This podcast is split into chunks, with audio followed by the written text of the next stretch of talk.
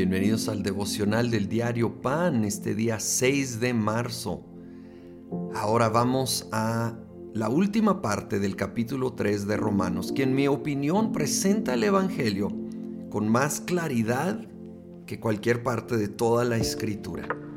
Vamos al versículo 22. Esta justicia de Dios llega mediante la fe en Jesucristo a todos los que creen de hecho, no hay distinción, pues todos han pecado y están privados de la gloria de Dios, pero por su gracia son justificados gratuitamente mediante la redención que Cristo Jesús efectuó.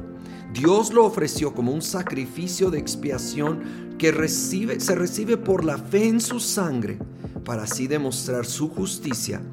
Anteriormente en su paciencia Dios había pasado por alto los pecados. Pero en el tiempo presente ha ofrecido a Jesucristo para manifestar su justicia. De este modo Dios es justo y a la vez el que justifica a los que tienen fe en Jesús. La justicia de Dios es que Él sí castigó el pecado. Por eso Él sigue siendo justo. Si Él nomás hubiera ignorado el pecado, dejaría de ser justo.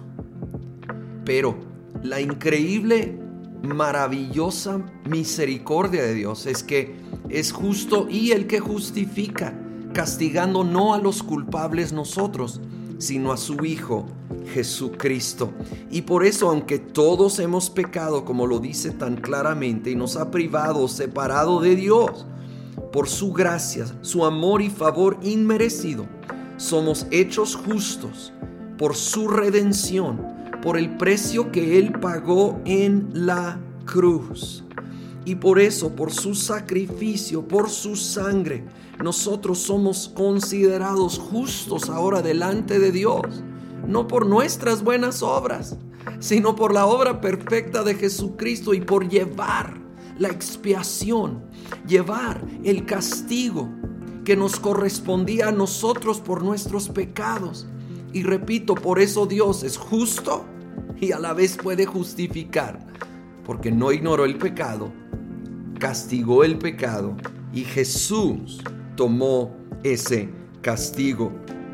Y él detuvo, dice, en su paciencia había pasado por alto los pecados, no solapando, no olvidando, guardando para el momento de la cruz. Como Dios ve todo el tiempo, y Él no está limitado al orden cronológico como nosotros. Él pudo aplicar la obra de la cruz, sí, aún en el pasado. Es un misterio, no pretendo entenderlo bien, pero estoy maravillado por su gracia. Luego dice el 27, ¿dónde pues está la jactancia? Queda excluida. ¿Por cuál principio? Por el de la observación de la ley por, perdón, es pregunta, por la observación de la ley, no, sino por el de la fe, porque sostenemos que todos somos justificados por la fe y no por las obras que la ley exige.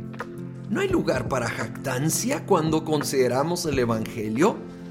¿Cómo me voy a jactar de que, yo soy muy bueno? si es claramente escrito que soy malo. Todos somos malos, lo vimos desde el capítulo 1. Pero Jesucristo el perfecto tomó mi condena, tomó mi castigo, tomó mi lugar y me regala por gracia, gratuitamente, sin merecerlo, su perdón. No hay lugar para jactancia, solo hay lugar para agradecimiento y adoración y reconocer como dice el 28, que no somos justificados por obras, por esfuerzo, por mi bondad, sino por la fe en la justicia, la obra completa, justa y misericordiosa de Dios a nuestro favor. Gracias Señor. No hay palabras suficientes para decir lo suficiente lo agradecido que estamos por la salvación, por la redención, por el perdón. Señor Jesús, nosotros siendo culpables, ahora somos justificados delante de ti. Por ningún mérito, crédito nuestro, Señor, al contrario, solo y exclusivamente por la obra perfecta y completa de Jesucristo, tu Hijo perfecto en la cruz. Gracias. Que ahora, aunque hemos pecado y eso nos separaba de ti, ahora no estamos separados, estamos cercanos. En el nombre de Cristo Jesús. Amén.